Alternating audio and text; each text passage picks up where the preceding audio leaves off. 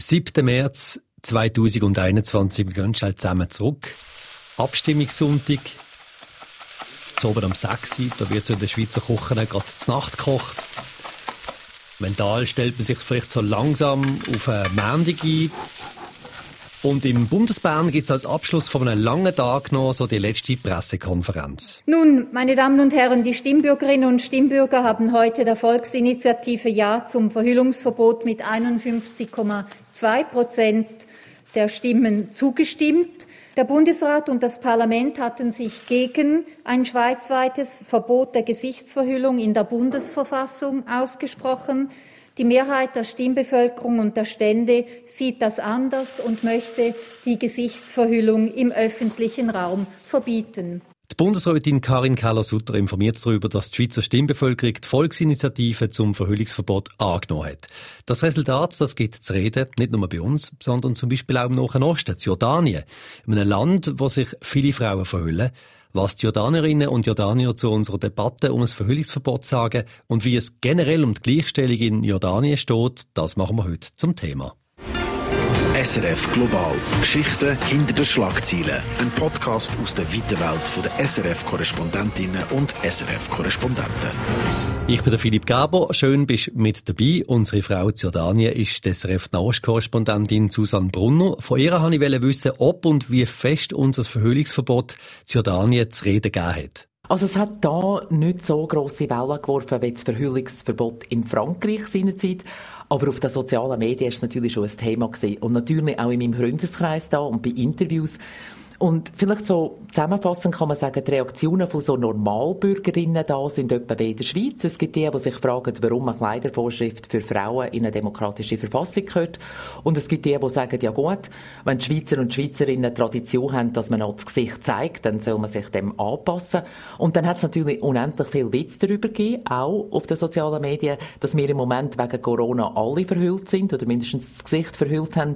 Und in dem Zusammenhang die Frage, warum der Westen generell so besessen ist mit dem Kopftuch. Jordanien ist der Islam Staatsreligion. Mehr als 90 Prozent der Bevölkerung bekennen sich zum sunnitischen Islam. In der Hauptstadt Amman sieht man fast nur Frauen mit Kopftuch oder verhüllt, sagt Susanne Brunner. Und gleich bei den Jordanierinnen, die ein Kopftuch tragen oder sich ganz verhüllen, geht es nicht nur um Religion, sondern vor allem auch um Identität. Ich kann das am besten erklären mit der jungen Frau, die ich mit ihr geredet habe. Das ist die 29-jährige Sarah. Die kommt aus einem traditionellen, aber ursprünglich nicht sehr religiösen jordanischen Mittelstandselternhaus. Und ihre Geschichte geht so. Ihre Mutter, die hat kein Kopftuch getragen. Es gibt sogar Ferienfotos von ihrer Mutter im Backkleid am Strand mit dem Kind, also recht freizügig. Und dann, als Sarah aufgewachsen ist, sind ein paar Sachen passiert. Früher war es Jordanien wie in der Schweiz. Man hat den jordanischen Fernsehkanal bekommen, wie wir etwa DRS und sonst nichts. Und dann ist Satellitenfernsehen gekommen und plötzlich haben die Jordanier die ultrareligiösen saudischen Kanäle bekommen. Und Sarah erzählt, da haben also so Scheichs am Bildschirm geschrauen, unverhüllte Frauen seien die Schulden, Erdbeben, Wirtschaftskrisen und so ziemlich allen Katastrophen in dieser Region. Und gleichzeitig haben die USA in dieser Zeit Irak bombardiert. Im ersten Golfkrieg und dann im 2003 nochmal. Und da hat der Westen der Irak ins Chaos gestürzt. Al-Qaida und der IS sind aufgekommen und mit ihnen natürlich noch mehr die fanatische Ideologie. Und in dieser Zeit ist Sarah eine islamische Schule. Sie ist überzeugt, dass das Kopftuch und die Verhüllung von Kopf bis Fuß wirklich Teil von ihrer Identität sind. Eine Abgrenzung vom Westen, wo in dieser Region schon in Kolonialzeiten alles kaputt gemacht haben. Und rundum haben plötzlich alle ein Kopftuch angelegt und sich verhüllt so, wie ihre Mutter dann eben auch. Und mit 17 hat sie gemerkt, das ist nichts für mich. Hat das Kopftuch abgelegt, ist Aktivistin geworden. Und das Problem ist aber, ohne Kopftuch gilt sie als eine, die eine Art zum Westen übergelaufen ist. Also zu denen, die sagen, die muslimische Frau muss man befreien und unter Befreiung verstehen, dass man die Region bombardiert und eigentlich zurück in die Steinzeit bombardiert. Und mit dem Kopftuch beugt sie sich dem Druck von der religiös-konservativen Patriarchen im eigenen Land. Also gleich, wenn sie es macht, sie kann es eigentlich niemandem recht machen. Und als sie das Kopftuch wieder abgeleitet hat, hat ihre Mutter drei Monate nicht mehr mit ihr geredet, weil die hat dann eine Identitätskrise gehabt, obwohl sie früher gar kein Kopftuch getragen hat.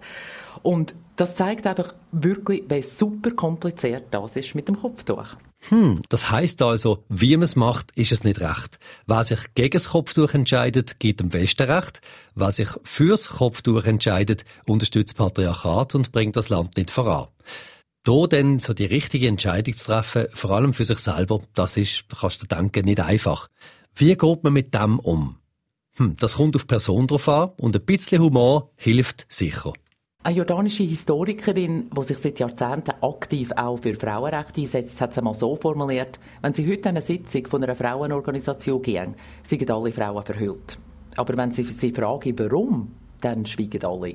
Zwar reden die Frauen total offen über die heikelsten politischen Fragen, trotz Zensur, über Familie, sogar über Sex, aber bei der Kopftuchfrage gegen alle Betreten schweigen. Und das zeigt, die Frauen da wissen selber nicht, wie mit dem unmöglichen Dilemma zwischen den Fronten umzugehen. Und was auffällt, ist der Humor. Es gibt ganze Sticker-Sets für WhatsApp, die die Verhüllung auf Chippy nennen. Viele Witze, die sie postet haben, mit dem Kopftuch zu tun.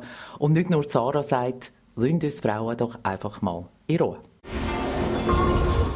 Wer über das Verhüllungsverbot und über das Kopftuchtragen in Jordanien reden der kommt ums Thema Gleichstellung nicht um. Susanne Brunner hat es gerade erzählt. Es ist nicht wirklich eine freie Wahl, ob man jetzt als Frau in Jordanien ein Kopftuch trägt oder nicht. Da steckt zu viel Tradition, da stecken zu viele Erwartungen von allen möglichen Seiten dahinter. Gesetzlich gesehen sind Frauen und Männer in Jordanien einander gleichgestellt, so steht es in der Verfassung. Heißt auch, dass die Frauen das Wahlrecht haben. Drei Jahre später als bei uns in der Schweiz ist das Frauenstimmrecht in Jordanien eingeführt worden. 1974 ist das gewesen. Bis die Jordanierinnen dann aber das erste Mal abstimmen können, da ist es viel länger gegangen. Ja, Jordanien war in den 70er und 80er Jahren Kriegsrecht gewesen. und zur Erinnerung, in die Zeit ist der Sechstagekrieg gefallen, Israel gegen Palästinenser, und da hat Jordanien eine grosse Rolle gespielt. Und dann hat es noch einen Coup-Versuch gegen den König gegeben, also kurz darum ist eben Militärrecht gewesen, respektive Kriegsrecht sogar. Und unter Kriegsrecht hat überhaupt niemand können abstimmen, auch die Frauen nicht, weil es gar keine Wahlen gegeben hat. Erst 1989 hat es dann das erste Mal wieder Parlamentswahlen gegeben. Und dann haben eben die Frauen das erste Mal mitbestimmen Eigentlich ist das ein großer Schritt für die Gleichstellung der Geschlechter. Zumindest hat man das bei der Einführung vom Frauenstimmrecht in der Schweiz ja so wahrgenommen. In Jordanien ist dieser Schritt weniger gefeiert worden. Nein, nicht so wie in der Schweiz. Und zwar, weil das Kriegsrecht hat die Errungenschaft vom Frauenstimmrecht wirklich schwer zurückgeworfen. In der Zeit vor Kriegsrecht sind politische Parteien und sämtliche zivilgesellschaftliche Organisationen verboten gewesen. Auch Frauenrechtsaktivistinnen sind verhaftet worden, wo eigentlich seit den 1920er Jahren sehr aktiv sind. Aber so sind sie natürlich in den Untergrund gezwungen worden und haben nicht offen für mehr Einfluss in der Politik kämpfen. Heute sind die Frauen in Jordanien den Männern gleichgestellt. Sie haben das Wahlrecht. Gleichberechtigung ist im Gesetz verankert und an den jordanischen Unis schließen mehr Frauen ein Studium ab als Männer. Aber sonst, hinter diesen Fakten, im Alltag, ist Jordanien in Sachen Gleichstellung noch nicht besonders weit. Leider wirklich nicht sehr weit. Auf dem Gender Gap Index vom UNO-Entwicklungsprogramm ist Jordanien auf Rang 138 von 149 Ländern, also sehr weit hinten. Und die Hauptprobleme sind Gesetze, die Frauen benachteiligen. Zum Beispiel können Männer, die ihre Frauen wegen Ehebruch umbringen, mit einer milden Strafe davon. Dann haben Frauen in vielen Bereichen gar kein Entscheidungsrecht. Dann muss ein Mann sagen, ob sie unterschreiben oder ob sie sogar reisen Und von 130 Sitzen im Parlament haben Frauen nur gerade 15 Sitze und das auch nur wegen der gesetzlichen Frauenquote. Also die Jordanierinnen die haben noch einen sehr langen Weg vor sich bis zur Gleichberechtigung. Aber es gibt Frauen, die unermüdlich dafür kämpfen. Und zwar auch in total ländlichen, konservativen Gebieten. Ich habe zum Beispiel eine Beduinin getroffen, die kein Blatt vor den Mund nimmt. Sie will mitbestimmen und sie will auch mit einer alten Tradition oder mit einem alten Zopf aufräumen. Wenn es in Jordanien das Nationalgericht Mannsaft gibt, dann ist es zuerst Männer, erst dann die Frauen. Und sie sagt, ich will doch nicht nach den Männern essen und ihren eigenen Mann findet, sie hat recht. Die Jordanierinnen kämpfen aber nicht allein für die gleichen Rechte. Es gibt auch Männer, die sich für mehr Gleichstellung einsetzen. Ganz genau. Und ein Beispiel ist mein ähm, Übersetzer, mit dem ich viel zusammen arbeite. Der hat kürzlich geheiratet, also erst vor knapp zwei Monaten. Und das ist eine Frau aus ganz einer religiösen, konservativen Familie. Er selber ist aber überhaupt nicht religiös. Und nach der Heirat, sie hat schon lange mit dem Kopftuch abfahren, hat er gesagt, ja, pff, macht, wie du willst. Und im Ausgang sind sie also zusammen, ohne dass sie das Kopftuch anlegt. Nur die Familie weiss noch nichts davon. Und wenn sie abends zum, äh, sozusagen zum Sonntagsmittag gehen bei der Familie, dann legt sie das Kopftuch wieder an. Aber sonst leben das ganze modernes Leben. Und sie geht auch arbeiten. Das machen die aller, allermeisten Jordanierinnen dürfen nicht außer Haus äh, arbeiten, weil sich das nicht gehört. Aber seine Frau, also die Frau vom Übersetzer hat einen Uni-Abschluss, die will arbeiten.